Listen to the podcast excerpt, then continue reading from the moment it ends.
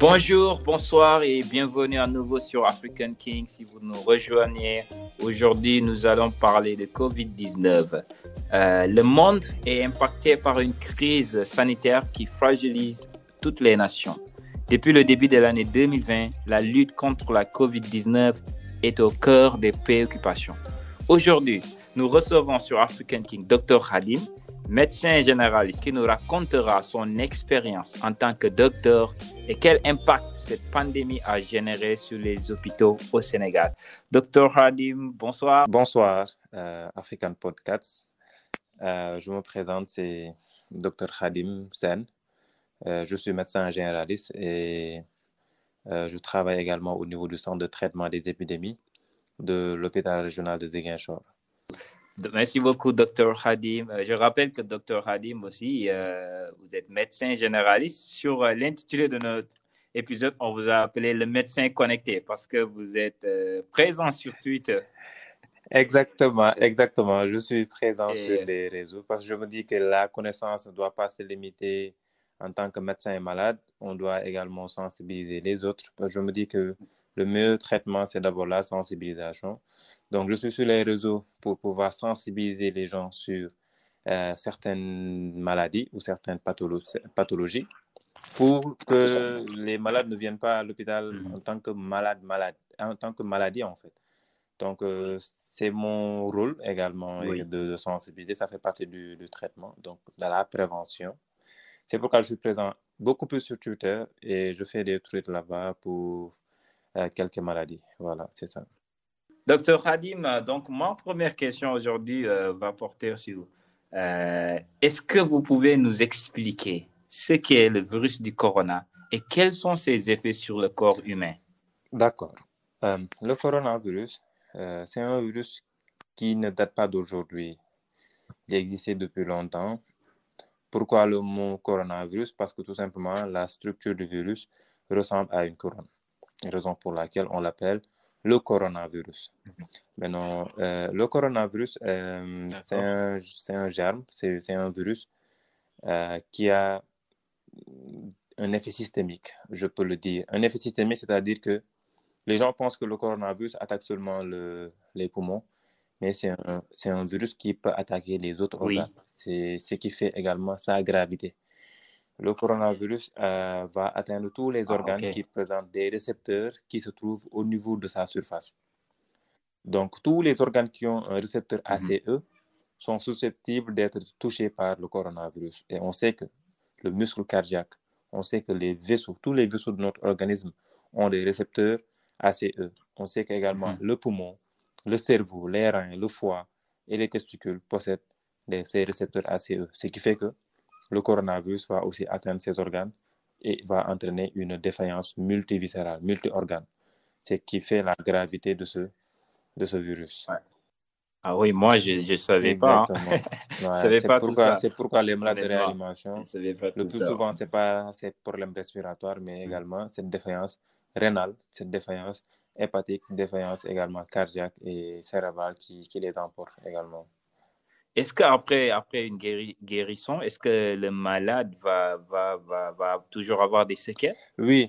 Dans la prise en charge ici au Sénégal, avec le nouveau algorithme, on a même intégré les suivis post-Covid. Parce qu'on s'est rendu compte qu'il y a beaucoup de malades qui rentrent et après, ils n'ont pas de suivi. Et après, il y en a peut-être qui vont décéder ou bien ils vont développer des formes, euh, des séquelles qui sont très graves. Oui, le COVID-19 entraîne des séquelles, surtout pulmonaires, au niveau des poumons.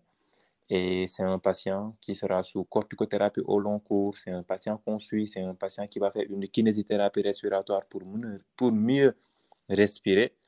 Donc oui, ça entraîne des séquelles respiratoires qui sont parfois invalidantes. Il y a même des malades qui restent chez eux avec de l'oxygène parce qu'ils ne peuvent plus se passer de, de l'oxygène. Ouais. Ah, mais c'est grave, hein? C'est grave.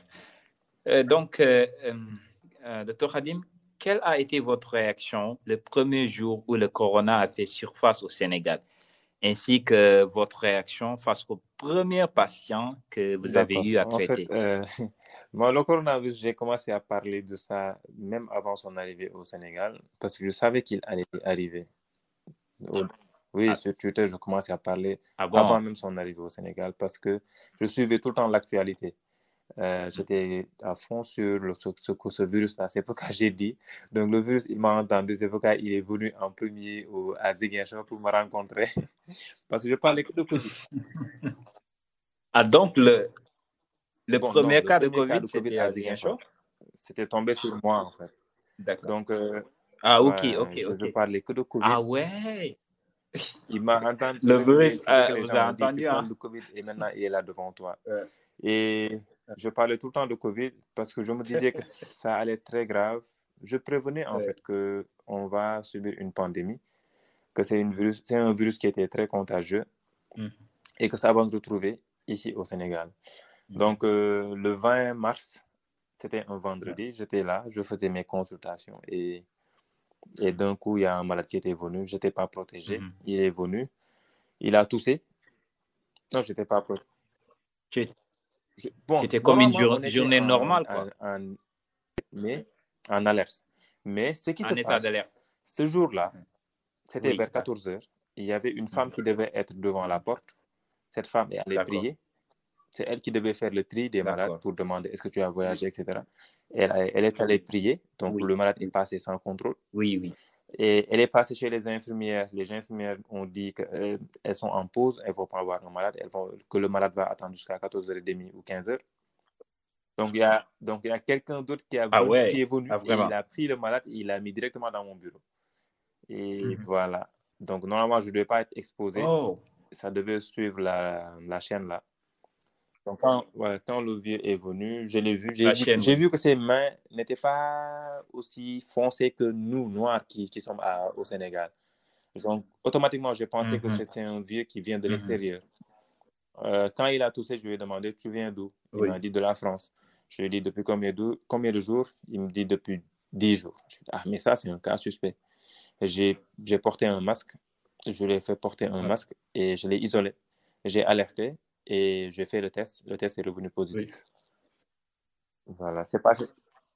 wow. Bon, C'était quoi le je sentiment? ne pouvais pas dire que j'étais très fier de moi parce Mm. que je n'étais pas protégé. Et Oui. euh, ça m'a valu 14 jours d'isol- Oui. d'isolement. hein. Mais, Ah ouais, ouais? Ouais, Quarantaine, ouais, tu 14 devais être en jours, 40, je- c'est voilà. normal. et après, je me disais que ça devait être moi et après, je l'ai pris positivement. Mhm. Au contraire, c'était la famille qui était un peu inquiète, mais moi, sincèrement, je me dis que j'étais jeune et que même si j'avais le Ouais. virus, ça va. Et heureusement, on a fait les deux tests à la sortie, c'était négatif, donc, alhamdulillah. Et tu étais en, Oui, ça, train d'accomplir aussi ton devoir. hein. Donc, euh, à saluer. Mais la famille, c'est vraiment, et les Ouais, amis ma- sont ma- ma inquiétés. mère, en fait. Euh, elle est à Dakar. Quand elle a su au- sur les statuts que Ziguinchor avait un Ouais. cas, elle a appelé vers 21h et je m'apprêtais à être isolé. Oui, Elle a appelé. Euh, Elle m'a demandé automatiquement. est-ce que c'est votre hôpital? J'ai dit oui, c'est notre hôpital, mais je suis à la maison. Et elle a fait une crise. Ma mère a fait une crise. Pour, euh, je ne sais Ah pas ouais? si elle a senti ou pas. Elle a fait une crise. J'ai dit Ah ah, bon? mais celle-là, pourquoi elle fait ça Non, Non, mais c'est l'instinct, fait une peut-être. crise. Elle a Quand senti je lui ai dit hein. que c'est notre hôpital, elle a fait, je lui ai dit, mais moi, je suis à Ouais, la c'est maison. Après, elle n'a plus parlé. J'ai parlé à mon père. Je lui Mhm. jusqu'à six mois de Covid, je n'ai pas dit à mes parents que je travaille au niveau de- du centre. Parce que je les connais. Ouais, je les connais. C'est récemment centre de traitement. que j'étais au niveau du Ouais. centre. Ouais. C'est compliqué. Moi, je suis. Ouais, ouais, honnêtement, c'est, je suis d'accord, hein, parce que les mamans ou les parents, d'habitude, c'est comme ça. C'est comme s'ils ont un, un instinct, quoi, qui C'était dit bizarre. quand quelque chose ne va pas. Donc, euh, et on, ouais, c'était bizarre. Et on les comprend aussi, hein, de réaction aussi. Et euh, du coup, après euh, avoir fait le test du patient, vous, vous avez Voilà, fait en fait, les comme traitements Ziguinchor- nécessaires et tout. Voilà, en fait, l'hôpital en général. préparé à mettre en œuvre un centre de traitement COVID. Mais quand ils ont eu le premier cas, après, ils se sont demandé Ouais. là où, là où ils doivent mettre ce malade-là. Il y avait un bâtiment qu'ils avaient construit, après, il bon, il y avait personne. Ils ont pris ce bâtiment, mais ce bâtiment n'avait pas les, n'avait pas les conditions, en fait, euh, pour, pour prendre en charge les Ouais. malades COVID. Ouais. Donc, il fallait rénover ça, mettre de la peinture, mettre les frigos, etc. Moi, tout ce temps, voilà, De moi, façon rapide temps, j'étais isolé. Mais après la sortie, il y avait le Ouais. ministère qui, qui demandait euh, des médecins pour le centre de traitement parce que les, parce que les cas continuent à, à, voilà, à, être hospitalisés. Maintenant, quand ils ont demandé, mm. bon, il y a un de nos professeurs qui a dit, pour prendre, pour, avant de prendre un autre médecin, on va prendre Dr Khadim, c'est lui qui avait vu le premier cas. Après, ils ont envoyé mon nom. On était trois médecins recrutés par le ministère, un contrat à durée déterminée. Et d'autres médecins qui venaient, qui étaient dans la région, qui faisaient les gardes, etc. Mm. Et voilà, c'était le début de, de mon expérience Covid et jusqu'à maintenant. Et je peux vous dire, c'est avec fierté parce que euh, aller là-bas, aller là où beaucoup de médecins ne veulent pas partir et tu es là, dans la région, quand on parle de Covid, on, on, parle de Dr Khadim, c'est une fierté, sincèrement. ah ouais, ça c'est super, c'est une fierté. Hein. Honnêtement, chapeau. Merci, merci. Pour continuer, Dr Khadim, euh, pouvez-vous nous décrire l'état psychologique des, des, des, malades traités? Voilà, en fait, euh, c'est très compliqué la prise en charge Covid parce que on passe, on passe de du terme d'hospitalisation à un terme d'isolement. Déjà, c'est très lourd pour un malade. C'est encore beaucoup plus difficile quand on extrait une personne euh, de son environnement où il a des repères et de l'amener dans un lieu où il n'a pas de repères, où il connaît personne, il ne sait même pas là où il est. Donc, euh, ça fait peur, ça fait peur. Et, et, la prise en charge, euh, ce n'est pas seulement les médicaments qu'on donne aux malades, mais c'est aussi la prise en charge psychosociale. Quand, quand, quand, tout le monde parle de Dr Khadim, etc., c'est à cause de cette approche euh, multidimensionnelle où je vois où je prends en charge le malade et sa maladie. Pourquoi? Je prends en charge la maladie mhm. qui est le coronavirus, mais je prends en charge également le malade. Le, quand je dis le malade, c'est euh, son, son, histoire, ses vécus, ce qu'il a, voilà, ce qu'il a dans sa tête, etc. Je me dis que c'est beaucoup plus mm-hmm. important même que, mm-hmm. que, de traiter le COVID euh, la COVID-19. Ce qui fait que euh, quand j'approche les mm-hmm. malades, j'essaie de les mettre à l'aise, je rigole, je fais des blagues, etc. pour qu'ils se sentent à l'aise. Et après, vous allez voir que le contact est très facile. Le traitement aussi, ils vont adhérer et ils vont sortir très rapidement. Jusqu'à présent, il y a des malades qui m'appellent de partout, qui étaient Covidés, qui sortent, mais ils m'appellent, ils donnent des cadeaux, etc. Et voilà, je suis ému par rapport à ça. Je me dis, est-ce que je mérite ça? Ah oui, ça c'est... voilà, je me dis que c'est indispensable. Parce que tous les médecins qui sont là-bas et qui n'ont pas cette mm-hmm. approche, ils ont des problèmes avec les malades. Ce sont des malades qui vont faire un refus, ce sont des malades qui vont être confus sur tous les sujets âgés. Et un malade sujet âgé confus, il ne mange pas. Exactement. S'il ne mange pas, le traitement sera très difficile. Donc, à chaque fois, j'essaie de leur expliquer ça, ah, vu que j'ai beaucoup plus d'expérience que moi, je suis, je suis mhm. là lors de la première vague et de la deuxième vague, alors que les médecins qui sont là sont seulement là lors de la deuxième vague. Donc, j'essaie de les, de les expliquer mhm. comment ça se passe, la prise en charge. Ce n'est pas seulement donner des comprimés, mettre le masque, etc., mais aussi de, de, parler avec les malades, avoir un contact facile, les mettre à l'aise, c'est important. Oui, l'accompagnement psychologique est très important.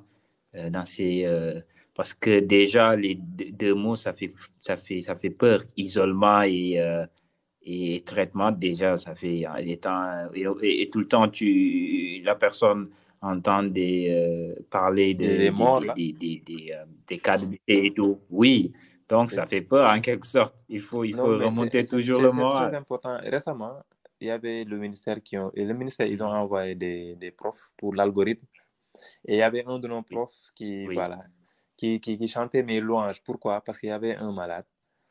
Euh, il n'arrivait pas à dormir. Mhm. Parce que, tout simplement, le malade est ah. stressé. Maintenant, quand je suis venu faire la garde, mhm. et le malade m'a dit qu'il n'arrivait pas à dormir. Mon astuce, c'était de mettre un antalgique, mhm. un antidouleur et un traitement euh, qui va enlever cette anxiété, un comprimé. Donc, quand je lui ai donné ça, le matin, le malade a bien dormi quand, quand, quand elle s'est réveillée, elle a dit, mais ça, c'est pas possible. C'est qui ce docteur Khadim là, etc., etc. Et c'est docteur Khadim à cause de le j'ai bien Si un médecin vient ou prof lui dit, il faut, vraiment, il faut que le docteur Khadim soit là toutes les nuits, etc. Après, le prof m'a demandé, mais Khadim, c'est quoi ton astuce? Je lui dis, mais prof, je me dis que c'est le Covid, ce sont des malades qui sont stressés, qui ont mal partout, etc. Donc, j'ai mis un antalgique et j'ai mhm. mis aussi également un anxiolytique et le malade a dormi. Donc, il a, il a dit que c'est important de prendre en charge l'aspect douleur et l'aspect anxieux, anxieux et pour la prise en charge des malades. Donc, mhm. après, elle a juste fait ici 8-9 jours après elle est sortie. Jusqu'à présent, on s'entend. Voilà. Ah ouais. Docteur Harim va trouver la ça, recette hein, miracle. Voilà. je, me dis que ce n'est pas seulement donner des médicaments pour Covid, mais des médicaments pour le confort du malade. C'est important. Exactement, exactement. Et euh, comment le traitement est administré aux patients de façon un peu détaillée euh, Pour la première vague, on utilisait l'association hydroxychloroquine azithromycine pour les formes légères à modérées. Mais pour les formes graves, l'hydroxychloroquine n'a pas montré ses preuves. Donc, on ne donnait pas aux malades de l'hydroxychloroquine. Mhm. D'autant plus qu'également, l'hydroxychloroquine entraîne des effets secondaires cardiaques graves. Donc, ça fait beaucoup de controverses. Hein. Pourquoi Et nous, on l'a expérimenté lors de la première vague. Ça a donné, ça, oui, au Sénégal, ah, d'accord. le professeur s'est dit, ils ont expérimenté, même nous aussi.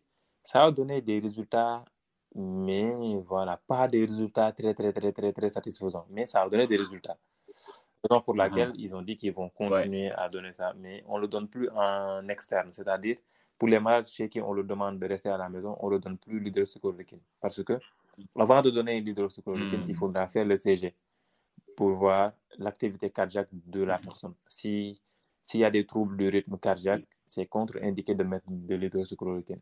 Donc, ça, ça entraîne des effets secondaires cardiaques graves, mortels. Donc, maintenant, on l'utilise seulement à l'hôpital. Ah c'est ça. Maintenant, pour les, mm pour les malades il faut d'abord faire le CG avant de donner ça. Sinon, tu, peux faire, tu peux créer un arrêt cardiaque. Et ça, c'est grave. Maintenant, pour les formes graves, c'est juste un traitement symptomatique. C'est-à-dire, le malade, on sait que le COVID, ça entraîne euh, ça, entraîne la formation de cailloux sanguins qui peut obstruer les vaisseaux. On donne des anticoagulants pour, aller, pour enlever ça. Le COVID, on sait que c'est un, un, phénomène inflammatoire intense. On donne des corticoïdes pour casser ce phénomène inflammatoire. On sait que quand tu as le virus, ça peut se infecter d'une euh, infection bactérienne. On donne des antibiotiques. Donc, le malade n'a pas beaucoup d'oxygène, on met de l'oxygène. Le malade a besoin de traitement pour son diabète, on met son traitement pour le diabète. Et donc, c'est au cas par cas. C'est un malade qui a un cancer, on traite le cancer en même temps le COVID. Un malade qui a un VIH, on traite en même temps le VIH et sa maladie. Donc, c'est une prise en charge multidisciplinaire. Et voilà, c'est extrêmement compliqué. Et qui demande beaucoup de discipline, beaucoup de rigueur. Et, et, il faut avoir également le cœur parce que travailler dans une zone à risque comme ça, de, le fait d'entrer et de ressortir. Lors de la première vague, tu pouvais entrer à 8 heures et tu sors à 15 heures. Tu es, tu es trempé de sueur parce que tu, étais, euh, tu, es, tu as porté un épi, c'est l'équipement de protection individuelle.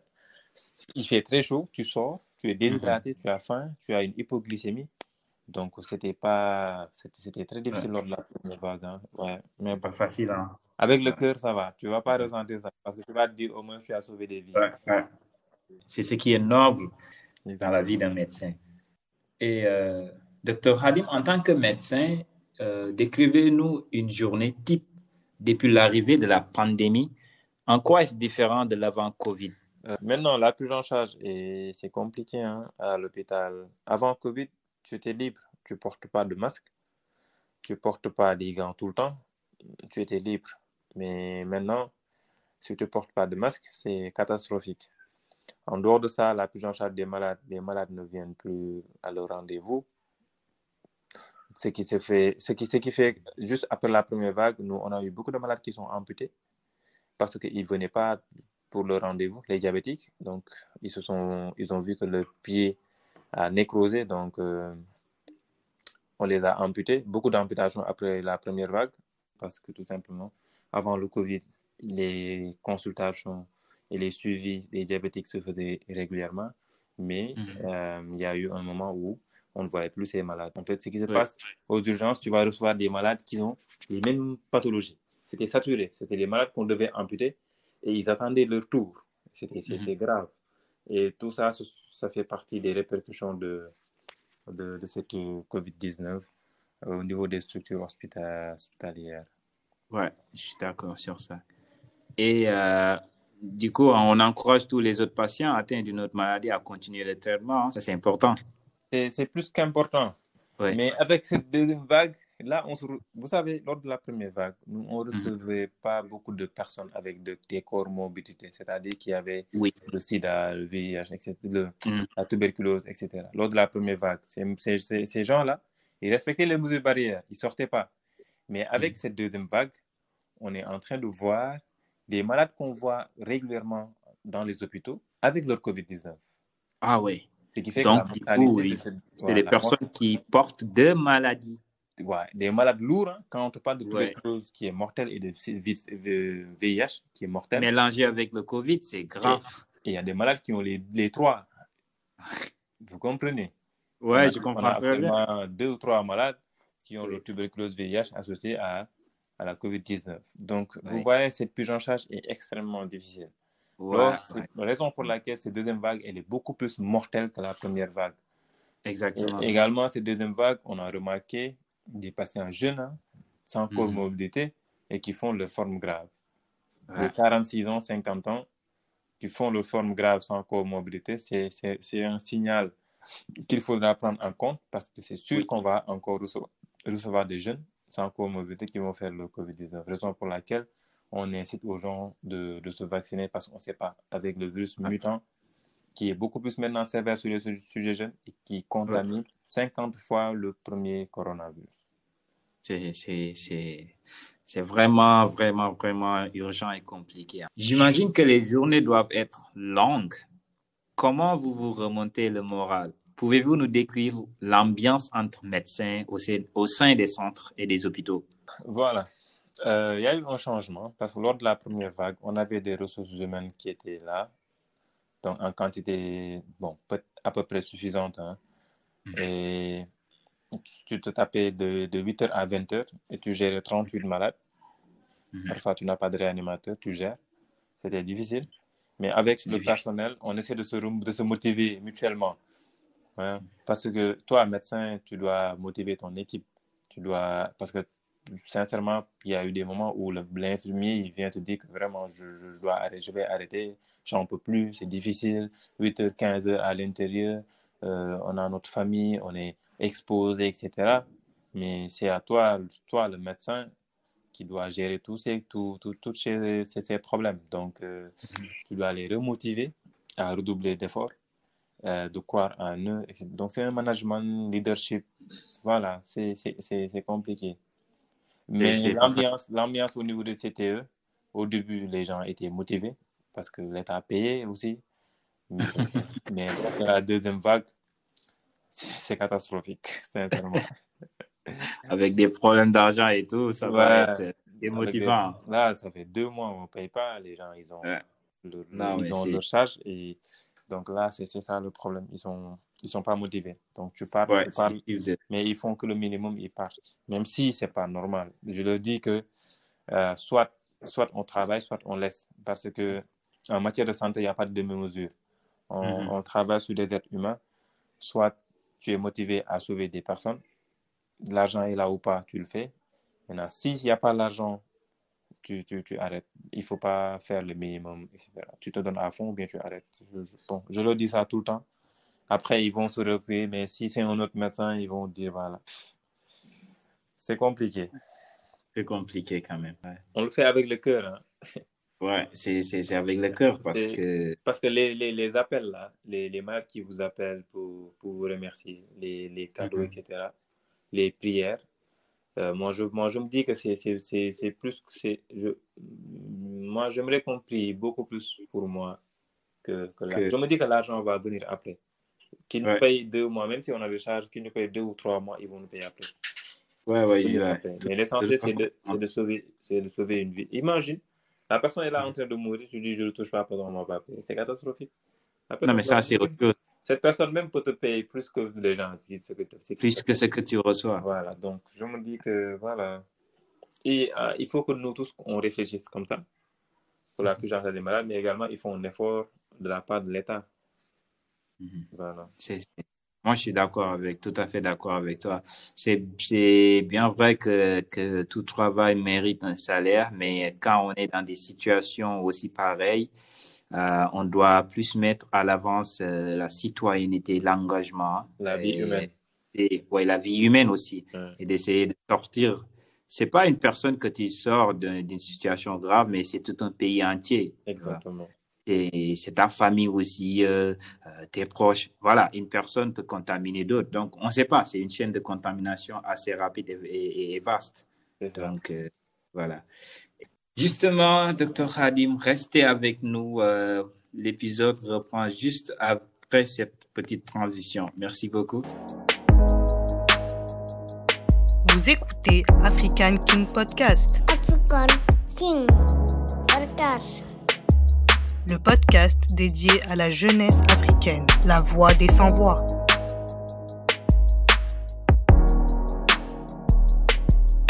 Chers auditeurs et auditrices, euh, nous sommes toujours avec Dr Hadim, Dr Hadim, médecin généraliste euh, ici au Sénégal. Euh, Dr Hadim est là aujourd'hui pour nous parler de son histoire avec le, Covid-19 et comment il a vécu et surmonté tous ces moments-là. Dr Hadim, pour continuer, est-ce que l'État du Sénégal vous a accompagné dans ces moments difficiles? Vous a-t-il versé des primes Alors, euh, pour la prise en charge, au début, c'était des contrats ministériels euh, euh, où, le salaire était bien, mais il n'y avait pas de motivation. par contre, les, les infirmiers ou médecins qui étaient contractuels d'un hôpital, on leur donnait des motivations. Mais nous qui n'avons mhm. pas de contrat dans les hôpitaux, on nous paye le salaire du ministère. Les motivations, c'est des primes oui, c'est des primes. Et ce sont, des, ah, les motivations qu'on donnait à toute personne, à toute personne qui travaille dans un hôpital? Donc, on leur donne, ils ah, ont donné, c'était, bon, c'était l'erreur à ne pas faire. Le ministère, ils ont fait mm-hmm. une très, une grave erreur de donner 50 000 francs à mm-hmm. toute personne qui travaille dans un hôpital. Parce que oui, c'est de l'âge et c'est sur six mois. Hein. Six mois, tu donnes ça 50 000 pour une personne qui n'a pas touché un malade Covid. Je, je me dis que ah, ils ont généralisé. Il fallait, il fallait voilà. cibler les, les, les, médecins qui étaient dans les centres de traitement. Ce qui fait qu'actuellement, ils ont donné de l'argent gratuitement comme ça. Parce qu'il y, a des, il y a des personnes qui n'ont jamais vu de Covid, qui n'ont jamais touché un malade Covid et ils recevaient chaque mois leurs 50 000 pendant six mois. Et ils se sont retrouvés avec 300 000 francs en six mois. touché un malade Covid. Ah. Vous savez, bon, c'était la gestion, c'était catastrophique. oui, oui. Il y a des gens qui ont apprécié parce qu'ils ont touché leur argent et d'autres qui étaient dans les TTE et qui tardaient à recevoir le salaire. Donc, mm-hmm. c'était ça le problème. Et lors de la deuxième vague, jusqu'à présent, ils n'ont pas signé de contrat. Euh, ils disent qu'ils vont envoyer le contrat. Bon, par rapport à nous, il y a d'autres hôpitaux, ils ont trouvé des, des, des raccourcis il y a un directeur qui est venu mhm. pour le signer un contrat. Voilà. Mais pour nous, ça tarde encore et voilà, on a espoir qu'ils vont signer un contrat. J'espère que ça va aller avec, avec, euh, avec, avec ces premiers tours. Moi, moi, je pense que vous, vous méritez vraiment des, des primes euh, vraiment dignes de ce nom. Je pense que vous avez surtout les, les, les médecins qui étaient comme, comme, comme vous, qui étaient euh, dans les centres de traitement vraiment euh, l'État devrait, euh, devait, devait mettre la main sur la poche et sortir une grosse somme, tu vois. Vous savez, on est, nous sommes dans un pays pauvre. Euh, avec, avec cette COVID-19, l'impact socio-économique mm. est, est, grand, est grand. Oui, mais docteur Halim, quand même, on nous a parlé beaucoup de milliards. Hein. vous savez, vous savez une, une, fille de salle qui est en France, uh-huh. qui s'occupe des malades Covid, Hein? Mhm. Juste les accompagner à uriner, à faire leurs besoins, etc. Celle-là, elle est mieux payée qu'un médecin qui est au Sénégal. Oui, ouais, ça, je comprends. Voilà, donc euh, mhm. c'est en fonction de, de l'état. C'est pourquoi maintenant, vous voyez beaucoup de fuites de cerveau, parce que les gens, ils, se disent Exactement. ils ont fait Bac plus 12, Bac plus 8 pour après recevoir des miettes, donc autant partir là où ils se font respecter, ils sont payés. Donc euh, voilà, mais avec, euh, avec, mais au Sénégal, voilà, c'est ça le problème. Et je pense qu'ils sont en train de faire des efforts en d'État parce qu'ils ont, ont promis hmm. de recruter des médecins lors de la, pour la fonction publique. Et ça, c'est déjà bien. Oui. nous espérons un changement hein, parce qu'un pays avec euh, un secteur de santé qui boite, euh, c'est, ça va être compliqué. Hein. La santé, c'est, c'est avant Ouais. tout. Il y a, il y, a, il y, a, il y, a, il y, a, il y a une fameuse publicité au Sénégal. Hein. Je pense que des jeunes de 90 vont, vont se souvenir. La santé avant tout de, de. Oui, Je oui, sais oui. pas si vous connaissez. Ouais. Ouais, donc jusqu'à présent, ça passe dans ma, dans ma tête. D'accord. Ouais, la santé avant tout. etc. Ouais, médecine avancée, oui, tu te, tu- tu te Oui, souviens, non? souviens, souviens. Ouais, donc, euh, voilà, c'est quelque chose d'important, c'est un socle, en fait, d'un pays. Bon, ils, ont, ils sont en train de faire des efforts parce qu'ils sont en train de construire des hôpitaux euh, à Oui, Sédou, à Touba, Kafrine, etc. Les il, faut, ouais. il faut également. Vous savez, en Afrique, notre problème, c'est Mhm. l'entretien des, euh, de tout ce qui se, se trouve à l'hôpital. Oui, tu as touché le point, docteur c'est Fadi. pas seulement les hôpitaux, mais partout. Il y a, il y a un problème de maintenance et d'entretien fait. ici. Oui. Quand il y a un problème d'entretien, tu peux ouvrir un hôpital de niveau 3, tu vas prévoir de mettre Mhm. tout, mais au bout de deux mois, les, les, les, les scanners, les oscilloscopes sont en panne et l'hôpital ne tourne Mhm. plus, l'argent n'entre plus, c'est Oui. Oui. compliqué. Ziguinchor, ils avaient deux oscilloscopes dans les deux hôpitaux, mais après un mois d'utilisation, c'était en panne. On les a laissés de côté. Heureusement, euh, de La Paix, ils ont repris et voilà, ça marche. Mais c'est catastrophique l'entretien. Ce qui fait que l'État aussi, ils veulent pas. Ils, ils vont amener les Mm. matériels, etc. Mais les gens ne vont pas entretenir. Vous allez voir des lits hein, qui, vont, qui vont jeter de- dehors, etc. Pas d'entretien. De Exactement. reprendre, de réfection, etc. Ils vont laisser la pluie va tomber sur ça, c'est gâté, ils vont jeter. C'est ça l'Afrique. Non, on n'a pas cette culture de, comment dirais-je, d'entretenir, de balayer, tu vois, de, de, de, de, repeindre. Et, et, et c'est compliqué. Un matin, c'est comme, un- c'est comme une personne. Une personne, s'il se douche pas, ça va être compliqué. Donc, tout matin, tout objet doit être entretenu quand C'est même. exactement ça. hein. La mentalité. Les, même, c'est pas seulement le- l'entretien, même le personnel médical, ils doivent être formatés. Mhm. Moi, je conçois mal Ouais. un mé- médecin ou Mhm. infirmier qui reçoit un malade et qui lui parle mal, qui lui dit d'attendre, attends, reste là-bas, etc. On travaille sur les êtres Oui. C'est une Mhm. personne qui a mal, qui a besoin d'être soulagée. Mhm. Le minimum, c'est de le Mhm. rassurer. Voilà. Mhm. Et cette mentalité de prise en charge du malade et sa maladie, nous, ça nous interpelle, nous tous. Nous, Mhm. avec le système LMD, on l'a appris. C'était quelque chose qui était Ouais. intégré euh, dans la prise en charge avant. Mais avec le système LMD, nous, on l'a intégré et on essaie, on essaie d'appliquer ça. Et on doit l'éta- l'étaler sur les infirmiers et également sur les sages-femmes. La bienveillance, Voilà, quoi, en fait. de pouvoir soulager le malade qui a mal, même si tu as des problèmes à la maison, même si tu, tu n'es pas payé, etc. Le malade, c'est le roi. Le malade, tu dois le soulager. Tu dois, tu dois, te- tu dois tout faire pour que le malade soit à l'aise. Je me dis que c'est notre mission première. Mais Oui, moi, je suis d'accord. On ne voit pas ça. Ouais. Moi, je suis d'accord parce que le lieu de travail, c'est un lieu de travail. Il faut véhiculer la bienveillance. Aujourd'hui, les problèmes qu'on a à la maison, on doit les laisser dans le frigo et euh, venir dans notre lieu de travail ou avec, euh, voilà quoi, avec, avec un bon humeur et accueillir les gens. Mais au Sénégal, c'est un problème. Et après, c'est une, une question de mentalité. Hein. Mais, euh, mais peut-être avec cette génération-là, euh, les Non, choses on va vont changer changer, ça. espérons. Génération 2.0. Maintenant 2.0. On va changer Ouais. ça. ça va changer, ça c'est sûr. La COVID-19 est toujours présente, mais au Sénégal, certaines des mesures de restriction ont été levées. Mais au niveau, mais au niveau personnel, que doit-on euh, continuer de faire pour Voilà. éviter euh, la propagation Les, les mesures qu'on doit respecter, c'est le port de masque. C'est de se laver les mains. Moi, ce que je, ce que je, ce que je disais depuis le Mhm. départ, je dis à une personne, si tu, si tu portes bien ton masque, si tu fais Mhm. tout pour que tes mains ne touchent pas ton visage, si tu te laves Mhm. les mains régulièrement, tu vas jamais avoir le Covid. Parce que le virus, il, il, il n'entre que Oui. par la bouche, les narines et les yeux. Donc, si tu portes ton masque, il ne Oui, pourra, il oui. pourra pas entrer par, la nez, par, par le nez ou bien par la bouche. Si tu te laves les mains et que tu ne touches pas ton visage, Tu ne peux pas mettre le virus au niveau de tes, de de organes-là. Donc, tu ne peux pas contracter le virus, c'est impossible. Donc, euh, il faut que les gens continuent à porter leur masque. Même s'ils sont vaccinés, il faut continuer à porter le masque pour freiner cette transmission. Vous savez, dans la prise en charge du Covid, Mhm, il y a les moyens pharmaceutiques et les, mo- et les Mhm. moyens non pharmaceutiques. mhm. Dans les moyens pharmaceutiques, c'est les médicaments qu'on donne, les doxychloroquine, Mhm. les azithromycine, la prise en charge, etc.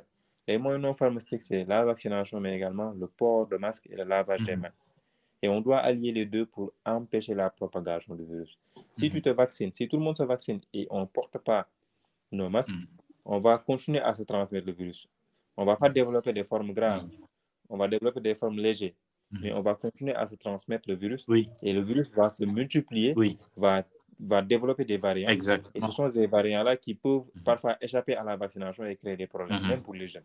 Docteur Hadim, pour quelqu'un qui n'a pas ce vocabulaire euh, médical, une variante, comment vous pouvez l'expliquer par rapport à ce contexte de, de Les COVID-19 variants, en c'est, quelques c'est- mots? ce sont des, des mutations. Mhm, C'est un virus qui est là, virus A, mhm, qui s'est multiplié, qui Mhm. s'est multiplié au niveau. Et quand un virus se multiplie, c'est au niveau de son ARN, de son matériel génétique. Mais quand, lors de la multiplication, il peut y arriver qu'il y ait Oui. des erreurs, des erreurs génétiques.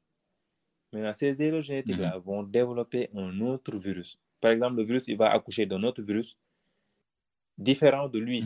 Normalement, il doit copier des virus, Oui. le même virus, le même coronavirus que le premier.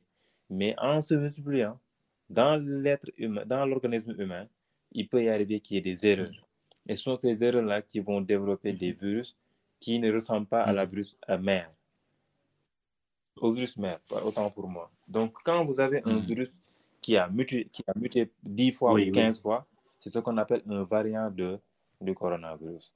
Et ces, ces mutations peuvent intéresser la surface du virus, peut intéresser l'enveloppe du virus, peut intéresser beaucoup de protéines à l'intérieur du virus. Et si cette mutation se trouve au niveau de la surface du virus, et on sait que c'est cette surface-là qui se fixe au niveau de nos cellules, si cette surface est modifiée, ça peut aggraver ou bien faciliter la, la fixation du virus au niveau de nos cellules, donc augmenter la contagiosité du virus. Wow. Donc, quand on dit que le variant britannique est beaucoup plus contagieux, c'est parce Mhm. qu'au niveau des, des protéines qui, sont, qui se trouvent au niveau de sa surface, les protéines spike se sont modifiées et ils ont, acquis, ils ont acquis ce qu'on appelle ce pouvoir de pouvoir se fixer très rapidement et de contaminer la personne. Donc, maintenant, on peut avoir également des variants qui vont même maintenant tuer les, les jeunes. On ne sait jamais. Mhm. Voilà, c'est ça. Avec, avec, avec cette mutation. avec cette mutation. Et Mhm. on va arriver à, à ça. Actuellement, le, le variant britannique tue les 40 ans et les 50 ans. Oui, Même sans oui. Mhm. Donc, Donc, là, donc, on- donc, la vaccination, c'est vraiment Mhm. pour freiner cette euh, propagation, mais il faut qu'on l'accompagne avec un port de masque obligatoire et lavage des mains. Sinon, ça ne sert à rien. Sinon, le, le- le- le virus va continuer à circuler. Peut-être on ne va, pas- on va pas faire de forme grave, mais le jour Mhm. où on va créer un mutant qui va échapper à la vaccination, même avec la vaccination, on va, on va faire des formes graves. C'est déjà mort, quoi. On ne pourra rien y faire. On ne pourra rien faire. Ouais, ouais, ouais, je suis d'accord avec vous. Wow, c'est, une définition vraiment complète. Hein. Euh, voilà. Et euh, Dr Hadim, euh, notre dernière question pour aujourd'hui, pour cet épisode. Euh, face aux nombreux problèmes rencontrés quant à l'annonce du vaccin, la population est réticente. Que direz-vous pour les encourager à se vacciner? Euh, Vous savez, c'est Mhm. normal que la population soit résistante parce qu'il y a eu beaucoup de fake news euh, par rapport à, à ces vaccins. Euh, Mhm. La rapidité de, voilà, de, de fabrication de ces vaccins, ça pose problème à certains. Mhm. Et pourquoi Af- l'Afrique, pourquoi ils n'ont pas d'abord vacciné les Européens qui ont beaucoup plus de cas de décès et de Covid? Donc, Mhm. euh, c'est normal de se poser ce genre de questions. Mhm. Mais il faudra que aussi les Sénégalais, en particulier les Africains, les Sénégal, euh, il faut que les Africains, en particulier les Sénégalais, euh, croient au personnel de santé. Nous, au. Sénégal, on a eu la chance d'avoir des professeurs de qualité, des professeurs de rang mondial, où quand, Oui. ils, partent, quand ils partent en Europe, quand ils partent, les, Mhm. les, les autres, ils se taisent. un Oui, professeur en au Sénégal, hein, chez qui on a baptisé un nom, un nom de bactérie, c'est Mhm. quand même quelque chose. Une Ah oui, ça c'est ouais, sûr. des, des, des Sénégalais, des, le, le parasitologue Dr euh, Ndiaye, professeur Ndiaye, Mhm. qui, qui a été pris par les États-Unis. Hein, parce que tout simplement, ce sont des têtes, ce sont des gens qui sont expérimentés, qui ont beaucoup, beaucoup, beaucoup d'expérience. Donc, Oui. euh, avec l'annonce de, ce, de, cette- de- de ces vaccins, je, je me dis que les Sénégalais doivent aller vers la bonne information et Mhm. arrêter d'être pessimistes par rapport à ça. Parce que le Mhm. Sénégal également a une expérience concernant la vaccination. Avec le programme Oui. élargi de, de vaccination, Oui, on, on a eu l'expérience des vaccinations. Avant, au Sénégal, si tu avais un enfant qui vivait au-delà de Mhm. 5 ans, on se dit, Mhm. on te dit que c'est un miracle parce que des, beaucoup d'enfants mouraient avant 5 ans. Mais depuis Oui, la poliomyélie et voilà, la poliomyélite, Mhm. la rougeole, tout ça Oui. sont des maladies qui tuent. Mais avec la vaccination, tu n'entends même plus parler de ces, de ces, de ces maladies. Ouais, ouais. Donc, ça, on a l'expérience. Le, le virus de l'Ebola, les phases Mhm. euh, de test 2, 3 ont été réalisées au Mhm. Sénégal euh, avec Mhm. nos immunologistes, immunologistes ici au Sénégal. Mhm. Donc, Ici au Sénégal. ici, donc, il faut que les Sénégalais aient confiance aux professeurs qui sont là, mais également aller vers la bonne information. Les Sénégalais, Oui. le prof sénégalais, il ne va pas voir une mauvaise, une mauvaise chose et l'introduire au Sénégal. Donc, Exactement. Si on avait vu que des publications sur le vaccin étaient fausses, etc., douteux, on ne va jamais l'accepter. L'initiative COVAX, c'est un regroupement de plusieurs pays, même africains, etc., où quand il y a une publication sur un vaccin, tout le monde regarde, l'OMS approuve. C'est ce qui se passe. Donc, pourquoi le vaccin est très rapide? Pourquoi au bout de 10 mois, 11, 1 an, on a fabriqué un vaccin? C'est parce que les gens ont mis beaucoup d'argent pour rechercher les vaccins, parce qu'ils savent que s'ils trouvent un vaccin, ils vont avoir beaucoup d'argent en vendant ces vaccins. C'est Les sûr, gens ouais. ont également utilisé la technologie. Avec les nanoparticules, les vaccins de Pfizer, Moderna, ça c'est la nouvelle technologie, où on utilise des nanoparticules, où on met le Mhm. virus et ça diffuse au niveau de, de l'être humain. Donc, Mhm. euh, tout ça, les efforts les scientifiques, il y a beaucoup de, de- de comités qui se sont mis en, euh, voilà, en- ensemble pour travailler. Tout ça, là, ça fait que c'est normal. Et autre chose, avant, Oui. les vaccins, c'était 10 à 12 ans pour fabriquer un vaccin ou bien un médicament. Mhm. Mais la première phase, on l'expérimentait sur les, êtres- sur les animaux. La deuxième phase, Mhm. Il faut là, bon, il y a, y a une phase où on l'expérimente chez l'ani- chez l'animal. Après, il y a la première phase, la deuxième phase, etc. Mais avec ce Covid, on n'avait pas besoin de faire cette expérience sur les sujets, sur les animaux. Mais pour recruter même les, les malades, c'était facile avec ce Covid-19. Beaucoup, il y avait beaucoup de cas. Mhm. Alors qu'avant, pour recruter un seul malade, pour dire à euh, monsieur, monsieur, monsieur Tal ou monsieur Faye, viens, je fais euh, des études sur ça, est-ce que tu peux être un cobaye? C'était c'était un problème. Pour avoir un malade, il faut Ouais. deux à trois mois pour avoir une seule personne. Et on te demande d'avoir des populations d'études de 2000 personnes. Donc, ça te prend beaucoup d'années pour expérimenter des médicaments. Donc, avec le Exactement. Covid, c'était, c'est, voilà, et on peut chevau- chevaucher les, les, les phases, Euh, c'est-à-dire commencer la phase 1 en même temps, commencer la phase 2. C'est possible. Et on a utilisé Oui. également ça sur ce Covid. Ce qui fait que la durée est vraiment euh, réduite. Maintenant, ce qu'on ne sait pas, c'est quel est l'effet de ce vaccin à long terme. Mhm. Quelle est la durée de protection de l'immunité? C'est-à-dire, si on se vaccine, ça va nous protéger contre combien de temps? Est-ce que c'est au Oui. bout de 6 mois, au bout de 9 mois, 1 an, 2 ans pour faire des rappels, etc. C'est ça. Ouais. Ça. Et euh, aussi, les gens ont aussi un peu peur avec les informations et tout euh, sur le le vaccin AstraZeneca, je pense, qui, qui est utilisé au Sénégal, non? Oui, c'est ça. Pour l'AstraZeneca, en fait, euh, Mhm. le problème qui se pose, Mhm. euh, c'est qu'il y, y a des fake news et l'Union européenne, je pense, je pense, ils veulent boycotter parce qu'ils veulent mettre le Johnson Johnson. Parce que si vous regardez, les seuls pays qui ont boycotté l'AstraZeneca, c'est l'Union européenne. D'accord. C'est c'est- c'est le Danemark, France, Allemagne, etc. États-Unis, vous n'avez pas entendu qu'ils ont boycotté ou bien ils ont parlé de thrombose. Ouais. Afrique, Inde, etc. Vous n'avez pas entendu. C'est juste la France, etc. Parce Mhm. qu'ils voulaient mettre leur Johnson Johnson. Ouais. Euh, ce qui se passe avec l'AstraZeneca, ils Mhm. disent qu'il y a des, des malades qui ont fait des thromboses. Alors que dans les études, Mhm. il n'y a pas une étude qui a, dans les études préliminaires pour la vaccination, ces cas de thrombose n'étaient pas notés. Mm. Maintenant, ils se sont dit, est-ce que des thromboses qu'ils ont retrouvées, c'est en lien, c'est en rapport avec la vaccination? Et ils se sont rendus compte que si on prend la population générale, si on prend 5000 personnes qui sont là, deux ou trois personnes vont, cinq personnes vont faire une thrombose euh, cérébrale ou bien etc. D'accord. Alors que dans la population vaccinale, seulement deux personnes vont faire une thrombose. Donc, est-ce qu'on peut imputer ces thromboses à la vaccination, sachant que la population générale, il y a des gens qui font le thrombose même sans la vaccination? Vous comprenez? Oui, je comprends très bien, oui. C'est ça. Mhm. Mais Bah. ça, l'AstraZeneca est efficace. D'accord.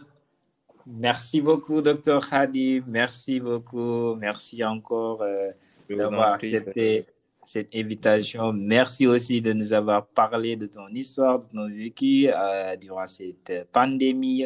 Et merci de nous avoir aussi euh, expliqué certains termes et nous expliquer euh, le virus en général. Grand merci à vous. Et c'est le moment de conclure cet épisode. Docteur Hadim, c'est quoi votre dernier mot? Voilà, merci beaucoup pour l'invitation. Ça m'a permis de partager un peu mon expérience concernant ces- ce virus. Et bon, comme je l'avais dit, la population doit être vigi- vigilante parce que on n'est pas à l'abri d'une troisième vague qui peut-être sera beaucoup plus grave, mortelle que la première et deuxième vague. D'où l'importance de pouvoir continuer à respecter les mesures barrières. On a levé les restrictions, mais il faudra continuer à respecter les mesures barrières. On est- on- on n'a pas encore fini avec ce virus. Ce sera jusqu'à 2022 ou 2023. Donc, de grâce, évitons le drame. Comment? En portant le masque et en se lavant, lavant les mains, éviter le regroupement si possible. Voilà, je vous remercie. Merci beaucoup, docteur Hadim. Euh, je vous souhaite euh, tout le meilleur. Je vous souhaite aussi une santé de fer, de vous porter bien durant ce combat. Euh, merci beaucoup. Et chers auditeurs et auditrices, on est arrivé au fin de cet épisode. Et merci d'avoir écouté. Et sur ces mots, comme d'habitude, je vous dis à la semaine prochaine. Merci beaucoup.